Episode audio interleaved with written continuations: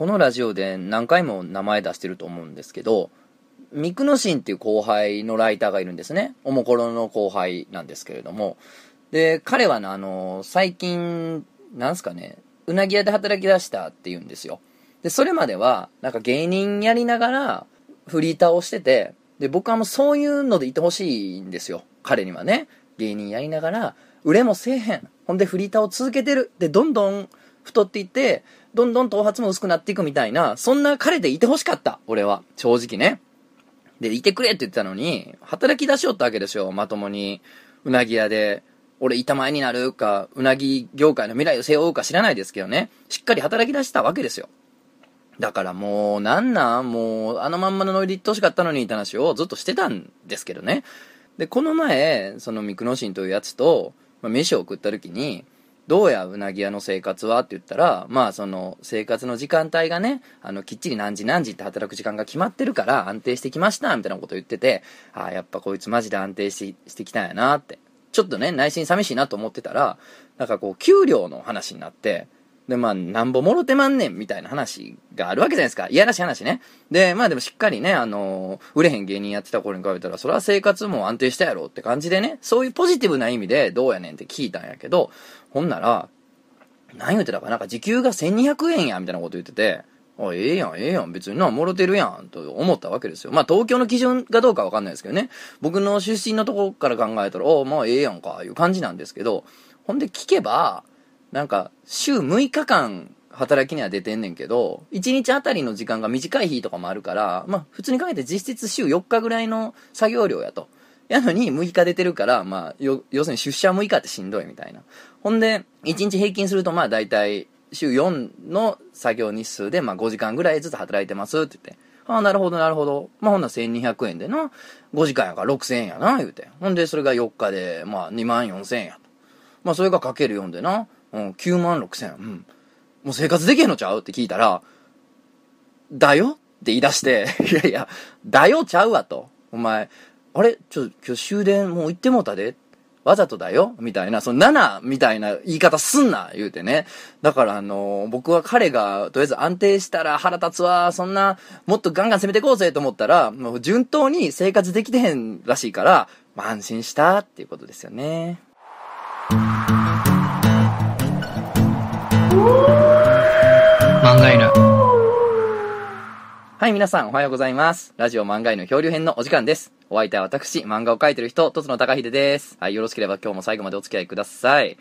まあ、ということでね、冒頭で話したようにですね、後輩のミクノシンの生活が安定すると思いきや、ね、あの、全然安定してないということでですね、まあ、ほっと胸をなで下ろしてるわけですよ。もう、いつ夜中に呼び出してもね、あの、飲みに付き合ってくれる、モンハンに付き合ってくれる、フライドポテトを食ってくれる、まあ、そんな後輩でね、いてほしいという思いをね、込めてですよ。足引っ張ってるわけじゃないんですよ。いやー、しかしどうすんねやろね、生活。まあ、切り詰めたらいけんのかなちょっと僕、経済観念が、あの、ガタガタな人間なんでよくわかんないですけれども。で、他に最近あったことで言えばですね、苦手なものにちょっと気づきまして、最近。年いくとね、基本的には人間って寛容になるんですよ。まあ、これはね、あの、優しくなるというよりかは、まあ、若い頃、まあ、今より年がいってないかった頃に、許せなかったものね。あんなん許さへん、俺はそれはできへんわっていうこだわりみたいな、許せなかったもんが、まあ、大半ね、どうでもよくなってくるんですよ。それが好きになるとかじゃない、許すとかじゃなくて、どうでもよくなってきて、まあそれが結果的には閉じたら寛容になっていって見えるみたいなとこは、まあ多くの人にあると思うんですけど、僕も事実、いろんなことがね、どうでもよくなってます、昔に比べたら。でですね、そんな中でも、あ、やっぱ俺これ改めてちょっと苦手やなってことに気づくパターンもあるわけですよ。でそれが最近ありまして、それ何かって言ったら、これはすいませんね。これすごい好きな人いたらごめんなさいね。気悪くしたら申し訳ないですけど、あの、さっき謝っときますけど、あの、とりあえず、何が苦手って、ライブ付きの沖縄料理屋が割と苦手やなという自分に気づいたわけです。ごめんなさいね。ライブ付きの沖縄料理屋で働いてる人と、ライブ付きの沖縄料理屋が好きで好きでしょうがない人たち。これはすいません。これは今回はあの、ちょっと、ちょっと飲んでいただいてね。あのこれ、我慢していただいて、よければ、あの、前回の第20回の1時間半もある童貞会をゆっくり聞いていただければね、その代わりに。あれ誰か聞いてんのかな？ぜひ聞いてほしいけどね、あの、童貞、現役童貞東大生のね、高野良介君をお迎えした前回の1時間半、すごい僕的には、あの、熱い話がいっぱい出てね、あの、デリヘルは本番なんやでって言ったら、え、ないんですか？って本気で言ってくる感じね。あの熱いこうチェリーマインドをね、生、あの、聞ける生で保存されてるチェリーマインドを聴ける機会って少ないんでね、1時間半と長いですけど、ぜひお風呂で半身浴しながら聞いてもらえればと思います。なんて話は置いておきまして、ライブ付きの沖縄料理屋って分かります？ご存知です？あの、沖縄料理屋なんだけど基本的には。何時間かに1回とかこう定期的に沖縄民謡のライブが始まるみたいなやつなんですよ。まあ、あの、大阪にもあるし、東京にはあるし、日本いろんなとこにあると思うんですけど、それにこの前行ったんですよ。友達にあの、飲みに誘われまして。で、あ、いいよ、久々に飲もうか、つって行ったら、あの、そのライブ付きの沖縄料理屋で、で、その飲み会が、その久々に会うやつとかね、僕からして久々に会う友達とか、あとなんかその友達の友達で初めて会う人みたいなのもあって、まあ要するにこう久々に会う友達と初対面の人とっていうのがこう混じった飲み会やったんですけれども、いろいろ喋りたいやん。その久々に会ったやつにはさ、最近どうやったとか、こんなことあったみたいな話もしたいし、初めて会った人やったら余計さ、お互いその情報の交換があるわけじゃないですか。いくつやとかね、どこ出身やとか何が好きや嫌いやとかね。それこそ好きなもんより嫌いなもんが方が人って話盛り上がるとは思うんですけど、まあとりあえず、そのいろんな話をしたいわけですよ。やけど、ここでね、始まりよるわけですよ。ライブが。沖縄民謡のあれが。そのお店のマスターなのかな？なんかそのおじいがね、あの、三味線持って、その店の奥のスペースってほどのもんでもないんですけど、座敷のね、広い店なんですけど、その奥のところにね、三味線持ってマイク立てて、で、店員の子かな？男の子がギター持ってって言ってこう始まるんですけど、これがまあ、音がでかいわけですよ。横におるやつとも大声で喋らんと聞こえへんみたいな、クラブですよ、クラブ。クラブは音楽聴きに行ってるからいいんやけどね。あの、飲み屋はこう、飲みに行ってる、喋りに行ってるわけやから、まあ、それジャズバーとかはあるけど、まあ、とりあえず僕のテンションとしては、普通に久々に友達と喋ったりとかね、したいわけですよ。やけど、ここでまあ、おじいの沖縄民謡がフルテンションで始まりまして、ほんで、まあ、PA っていうんですか？ライブハウスとかでね、あの、音を調節したりするあれがあるじゃないですか。あんなんとかはもう絶対ないですから、もう音ももう割れてるというか、そんな良くもないし、ちゃんと聞き取れるわけでもないという感じのやつをずっとやられまして、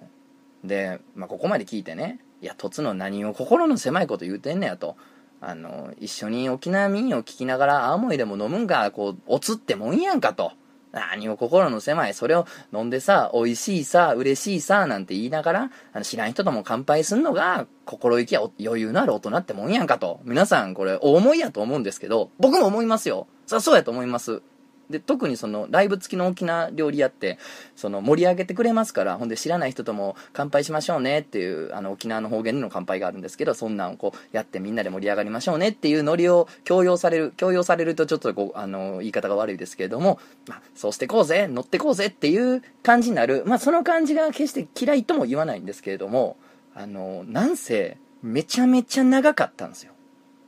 ちょっとしたアルバムぐらいあったんですよ。いや、マジで。あの、2、3曲とかね、よく知ってるようなやつやって終わりとかやったらまあ全然いいんですけど、まあまあ長くて、ちゃんとカウントしてないけど、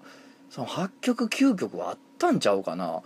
まあまあ長いでしょ。島唄かなんか、あ、島んちゅの宝かな？ビギンのね、やって、まあいい曲じゃないですか。で、あれやって、あ、いよいよこれ終わったなとか締めやったなって思ったらホッとしたらこうじゃあ次何の曲やろうかみたいなリクエストあるみたいなもうおじいもノリノリですげえ長くてフルアルバム聴いたみたいになってでその間喋れないっすよ音でかいっすからまともにはあの横のやつと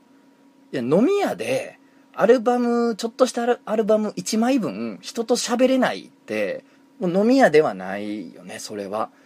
やけどそのおじいはものすごい生き生きしてますからでそんなこんなで何ていうのあのちょっと酔いも回っててあんまりそのライブに対してノリの良くないテーブルっていうのも出てくるわけですよ僕らのテーブルは、まあ、頑張って乗ろうみたいなコーラもいたんでそうでもなかったですけどまあそこまでノリの芳しくないテーブルもあってそういうのに対してはもうおじいはちょっと厳しいからもっと乗れよみたいな感じでで、しまいにはもうちょっとこのテーブルは置いていくみたいなノリなんやけど、まあそのテーブルの気持ちもまあ俺はわかると。ほんでまあその、ツヤツヤしたね、その、おじいの生きがいですよね。本当にもう、おじいの生きがいという題名が当てはまる時間帯でしたよ。がもうずっと繰り広げられて、俺たちは、てか俺は、おじいの生きがいに付き合って金を出してると。おじいの健康のために金を出してる。俺はもう、高順、高順なんかなと。伝統健康ニンニク卵黄なんかいわしは。ということですよ、本当に。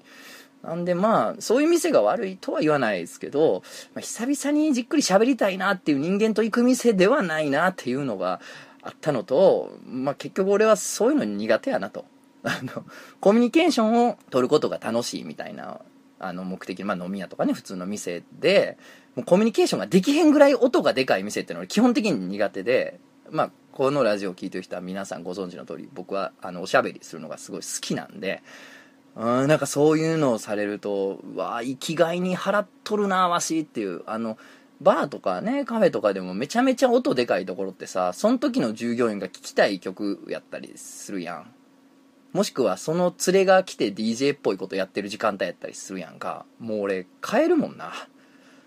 まあ心狭いのかな。なんか、そういうのが実はちょっと苦手やなという話でした。で、えー、次ちょっと告知をさせていただきたいんですけれども、ツイッターとか見てくれてる方はご存知かもしれないんですけれども、5月の29日発売のですね、週刊少年ジャンプ26号にですね、アリスと太陽というタイトルの47ページの読み切り漫画を書かせていただいております。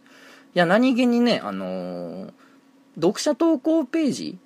ってあるんですよね。ジャンプとかって、あの、最後の方にさ、載ってるやん、4ページぐらいのあの、読者から送られてきた4コマとか、ネタとかを載せて紹介する読者投稿ページってあるんやけど、それのね、そこに入れるイラスト、カットを書く仕事は、えー、2年ぐらい前、1年半ぐらい前かな、にやってたんですよ。バト4っていう4コマ企画があった時に、ジャンプに。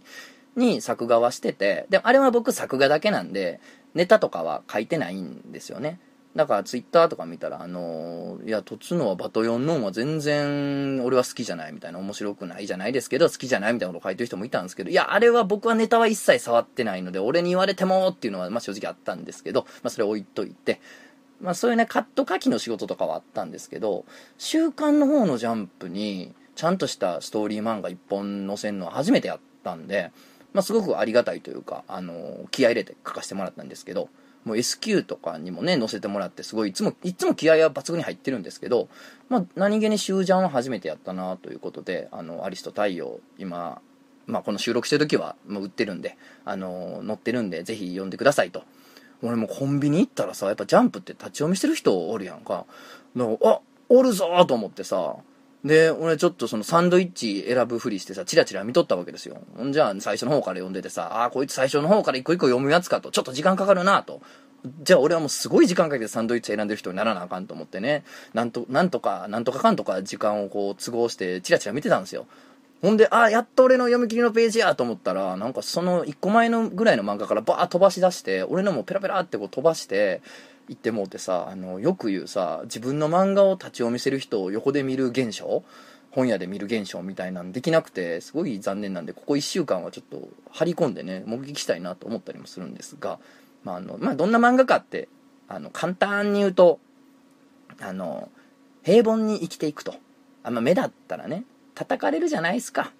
あの、なんでも、ツイッター上とかでもそうですよ。それこそインターネット上とかもそうやし、クラスとかね、学校のクラスとか、クラスの LINE のグループ、まあ俺ん頃はなかったけど、とかでもさ、変に目立って滑ったら叩かれると、失敗したら叩かれるみたいな、まあそういうのにトラウマがあって、あの、平凡にというか、静かにおとなしく生きてくって決めた男の子がいて、で、その子が世界征服が逆に平凡じゃなくて私は世界征服するんだっていうエキセントリックな夢を持ってる女の子と出会って、あの、物語が進んでいくというような、まあ、ボーイミーツガールモンというんですかね。少年と少女が出会ってというか、まあ、高校が舞台なんで、学園青春もんのボーイミーツガールモンのね、漫画なんですけど、一応音楽が主軸というかテーマになってる漫画で、まああの、今、いろいろうだうだ言いましたし、メッセージ性がないとは言わない。ないとは言わないんですけど、なんせヒロインというかね、その女の子をね、エキセントリックな女の子を可愛く描こうというモチベーションで書いたものなんで、ぜひ読んでいただきたいんですけれども、260円やしね。ほんで、あのーこの漫画をね書いた上ですごいこだわったというか自分なりにこうしたいと思ったのがあってそれはあのそのヒロインの女の子がアリスちゃんっていうんですけども、まあ、アリスと太陽って漫画なんでね、まあ、アリスちゃんっていうヒロインが黒いストッキングを履いてるんですよ。で黒ストッキングに、まあ、スニーカーナイキのエアフォースを履いてるんだけど黒ストッキングってなんでやねんと。生足の方がねええんちゃうんかいみたいな話もあるじゃないですか。多分担当さんもちょっと疑問やったらしいんですけれども。ほんで僕の野望っちゃ野望なのかな。あの「週刊少年ジャンプ」でパンツを描くという行為をちょっとしてみたいと思ってて、まあ、漫画ってね少年漫画ってサービス業だから、ね、パンツ見たくない？見たいよね？俺は見たい。ということであの実はパンチラっていうかパンツが見えるシーンがあるわけですけれどもいいよね。ジャンプでパンツを描くっていうね。小学生の時の俺がそれを聞いたら今の俺に対してどういう気持ちを抱くんかね。パンチラ的シーンがあるんですけど黒いストッキングを履いてるからモロパンじゃないわけですよ。ね？あの黒ストッキング越しのパンツなのそれは。でジャンプの印刷って週刊漫画雑誌の印刷やからお世辞にもいいとは言えないんですよ。汚いというとあれですけど荒いんですよ印刷がね。で、ウェブの漫画とかって、ウェブだから結構綺麗に見えるじゃないですか。だけど、紙の雑誌で、しかも週刊少年漫画雑誌っていうのは、印刷が割と荒めやから、あの潰れちゃうんですよ。あんま細かいことやっても。スクリーントーンっていう、あのなんですかね、色彩じゃないですけど、白黒であの、濃淡でね、表現する、まあ、スクリーントーンって言うんですけど、スクリーントーンあんま細かく貼っても、印刷で潰れちゃうことが多いんですね。だから、クロストッキングの下に見えてるパンツみたいなんてトーンの関係上下手したらこう潰れるというかあんま綺麗に見えなかったりするんですねだからこうそんなんするよりさそのままパンツの方がいいやんという意見は絶対あると思うんですけどこれが違うと俺はあの目を凝らしてパンツを見てほしかったんですよ。あこれパンツ見えてるんちゃう？このシーン。でも、ちょっと印刷潰れて黒くなってて、これ、はっきりパンツ見えてへんかもしれん。いや、でもこれパンツやんな、みたいな、その、パッとこう放り込まれてきた甘やかしパンツじゃなくて、これは見えてんのか？と。自分からこう能動的にグッとこう目を開かないと見えない、甘やかしじゃない、自分から発見するディスカバリーパンツっていうのかな？それこそ。もうディスカバリーパンチラをしたかったんですよ。なんかポンと放り込まれたパンチラ。それはいい。それは確かにいいもんやけど、これパンツ見えてんちゃうかなと思ってこう自分からページをこうガッと開いて見て見つけたパンツ。これはね、あの、少年の心に響くんじゃないかなって。俺、パンツ自分からちゃんと自分で見ようと思って見たぞっていう経験してほしいなって。まあ、そんな風に思ったんですよね。いや、これあのー、一応担当にその後言ったら、なるほどって言ったけど、なるほどじゃないよな、これ。よう納得したな。多分納得してないんちゃうかな。まあなんか、あとはまあ、その、クロストッキングっていいよねっていう、まあ、萌えだよねっていう、俺のまあ、ただのフェチズムなんですけどね。まあ、そのフェチズムプラス、まあ、あの、せっかく印刷なんで、あの、せっかく潰れてくれちゃうんで、じゃあちょっとね、あの、頑張ってみなきゃいけないみたいな感じの構造にしてみても面白いんじゃないかななんていうことで、ちょっと待ってよ、今、初めて漫画の話ちゃんとしてない？なんか今までの読み切りとかも何本も載ったりとか、普段いろんなとこで俺連載とかね、ウェブ上でやってたりして、ね、それについてそんなに語らへんのに、ついに漫画のこと言い出したぞ、おい。漫画犬かよ。まあ、ただ、あの、これ言うときますと、別に今までだってしたかったけど、やっぱ一人の時じゃないとなかなかできないですよね。相手がいる時に自分の話ばっかりベラベラできないんでね。やっぱそこは、あの、そんな、ね、偉そうなことできへんなっていう気使うところもありまして、今までちょっとあんまりしないようにはしてたんですけど、まあ、せっかくね、今もう一人で撮ったりもするようになったんで、まあまあちょっとぐらいしてもいいかなということで、まあまあ、今の話を聞いて、ちょっとでも気になった方はですね、ぜひ読んでいただければと思います。ね、読んでいただければね、ありがたいんでね、もう面白いって思っていただければそれが一番なんですけれども、ひとまず、ね、あの、週刊少年ジャンプ26号読んでいただければと思います。アリスト太陽よろしくお願いします。さてさて、じゃあお便り行きましょうか。はい。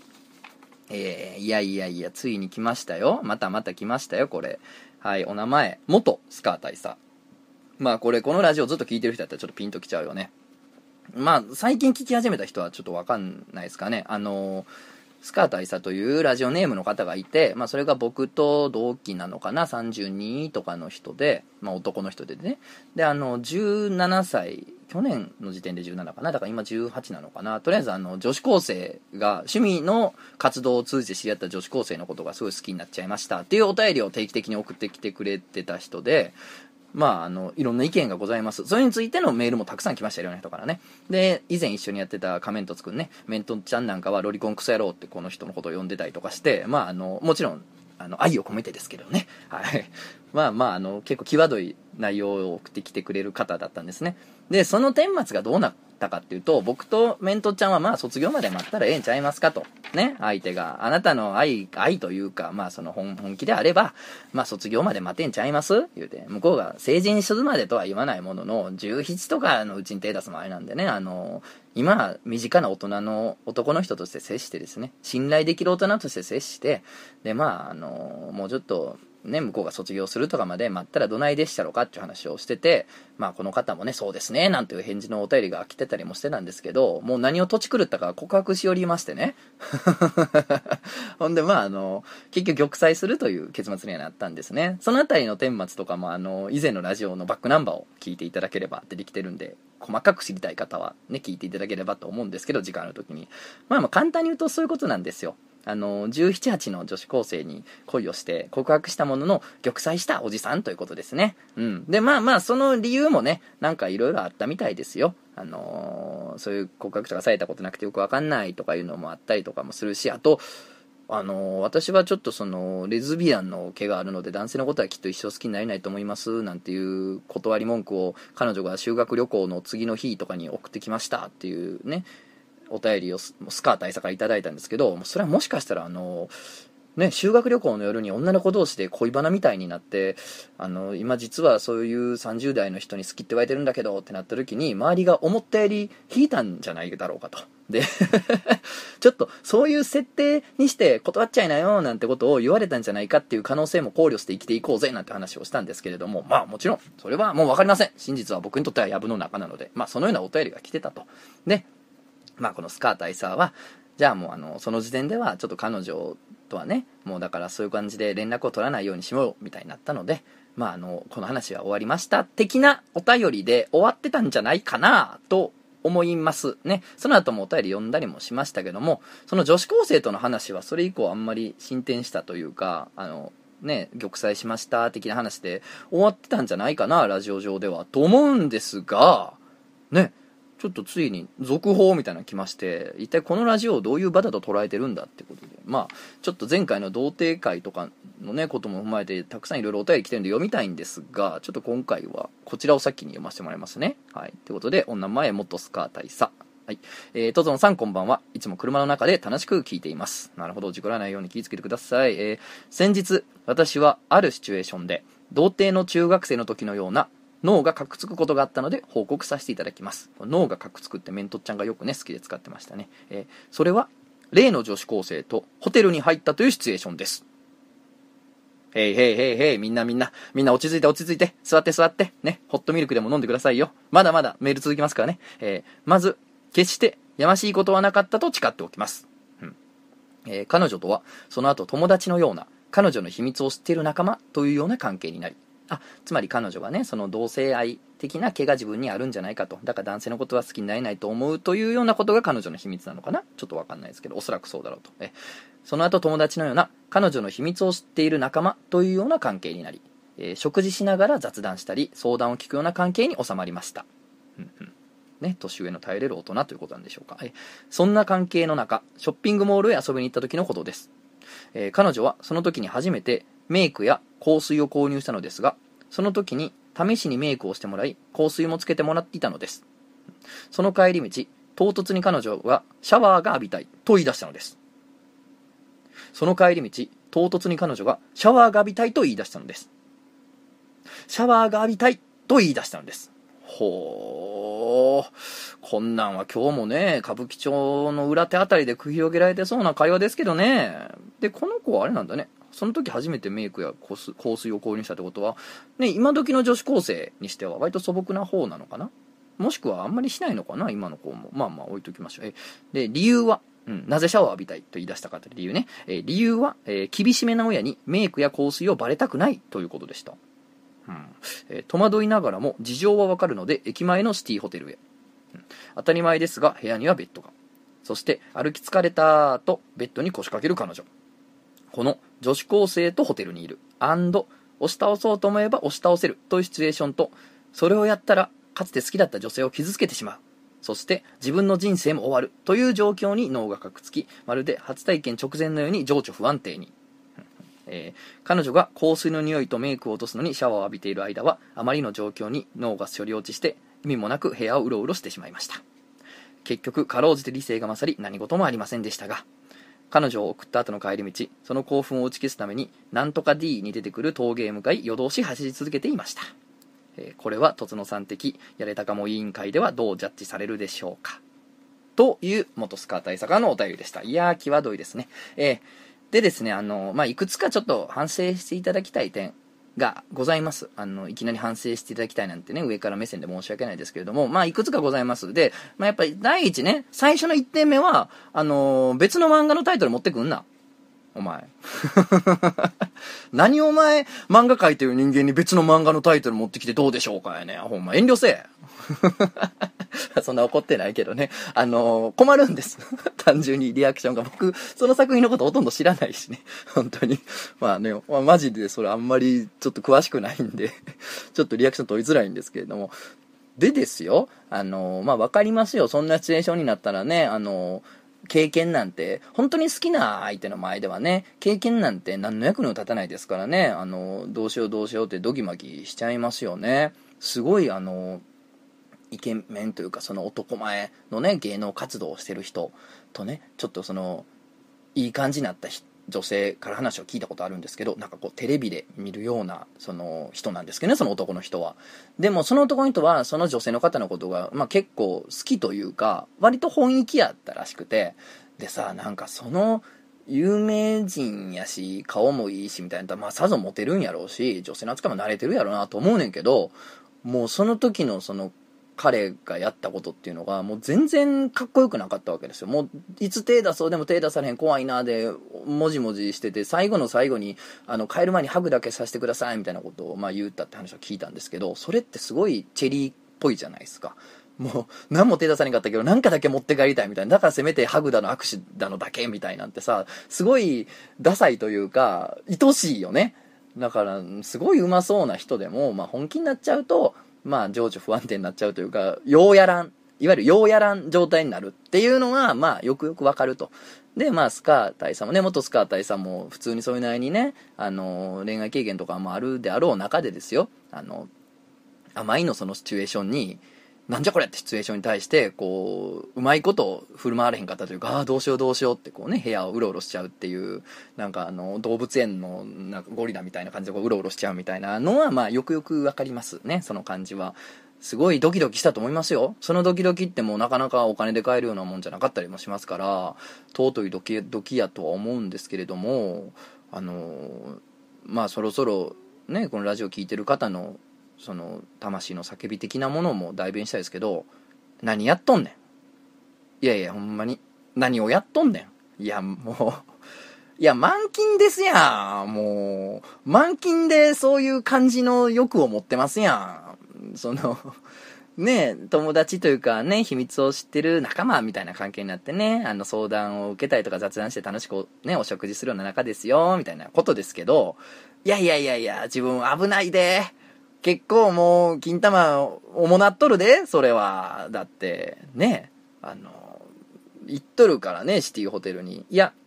あの彼女の言い分も、まあ、僕は、まあ、分からなくはないというかまあまあ親にそんなねメイクとか見見とがめられたらねあんたどこ行ってきたみたいな話になってきますしいや32歳のおっさんとちょっと買い物になってたらええってなっちゃう可能性もあるんでね。まあまあ彼女の言い分も分かるんですけどいやまあ俺これ細かい状況知らんからむちゃ言うかもしれんけどえ？スーパー銭湯とかでよくね？その浴びるだけやったら。車やったらさなんか歩くない？絶対車圏内にさそのスーパー銭湯的なユネッサンス的なわかんないですけど、テルマーユ的なね、なんか、ないっすかねあの、これ何かって言ったら、あの、元スカー大佐偉いと思います。あの、ね、スカー大佐さんすごい偉いと思いますよ。あの、理性が勝ってね、そんな手出さない。特にあの、好きだった女性、しかもね、自分のこと信頼してくれてると。で、秘密も打ち明けてくれた、その女性にね、対して、あの、性欲満勤で行くなんていうのは裏切りになるというか、傷つけてしまう相手をっていうことに対して、すごい理性を保てた。それはすごいな、あの、偉いなと思います。それ立派やなと思うんですけど、あの、世間様はさ、女子高生とホテルに入ったという事実だけで絶対ジャッジするじゃん。僕はあの何もしてないというその報告を信じてますから偉いなと思いますけど多分信じない人もいるしそもそも入ったって時点で何があっても疑われてもしょうがないみたいな状況ってまあまあ悲しい話あるじゃないですかねまあ世の中は正しさ中毒ですからね。あのそうやって人ジャッジしますからまあ入ったって時点でもう判断されちゃうわけですよ。だそれ考えるともう入った時点でアウトなんですよ本当はね。言い訳聞かないですから。いや聞くんやけどやっぱ誤解されてしまうから。ってなるとさマジでこれ健全に続けたいと思ったら、まあね、そのホテル以外のそういう顔を洗える選択肢はあったんじゃないかななんていうのもありますけどね。うん。だから多分、内心、ホテルには一緒に入りたいと。もしかしたら、なんかあるかもしれんと。これは誘っとるわけやから、この子、自分のことを。もしかしたらこれ、ひょっとしたら、おやおや、ひょっとしますよって、ね、あわよくばですよ。あわよくばリトゥードがね、あわよくばリトゥードがこれ始まりますぜっていう気持ち、あなた1ミリもなかったと言い切れますか？もしそういう気持ちが1ミリもなければ、ホテル以外の選択肢があったんじゃないですか？お前はまだまだ満勤だな。というのが分かりました。いや、気をつけてください。これから先はね、本当にね、どうなるんですか？僕は、あの捕まらないように祈ってますよ。ただまあ、誤解のないように言っておきますけれども、あの条例上、途上例、まあ、東京都の人かわかんないですけど、途上例上ね、あのー、真摯なお付き合いであれば、実は犯罪にはならないそうなので、もしくは条例違反になっても、その、訴えられたりすることはないようなので、真摯なお付き合いであればいいという話は僕は聞いたことありますよ。あの、相手のご両親にね、しっかりご挨拶してるとか、あの、要するにこの、売春、売買春だなんだとかっていう、そういうみだらな関係ではなく、えー、私たちは真摯なお付き合いをに人間として対等なお付き合いをしてるんですよというようなことであれば大丈夫だとかいうのは勘だね。聞いたことはありますけれどもね。まあまあとはいえ向こうも卒業までそこまで長いわけじゃないんじゃないですか。ね。これからどうなるんでしょうかね。決して彼女の信頼を裏切らないようにねしてくださいね。いやーでもその子も楽しいやろな。ね自分より随分上のね、男の、大人の男の人そんな風にね、そうしてるわけやねんからね、本当に世の中いろんなことがありますね。俺なんてミクノシンとお前、どっかのお前、わけわからん取引のパクリみたいな居酒屋で、ポテトフライ食いながら、だよ？って言われとんねんぞ、お前。だよじゃねえわ。はい、えー、短いお便り。お名前、箱飯さん。えー、お、お、お、お、お、とつの、とつの、う、とつの、しこしこ、ぴっぴ、う、しこしこの、箱飯ツイートでドスケベなフロモンかもしやがって、抱かせろ、シコシコ、う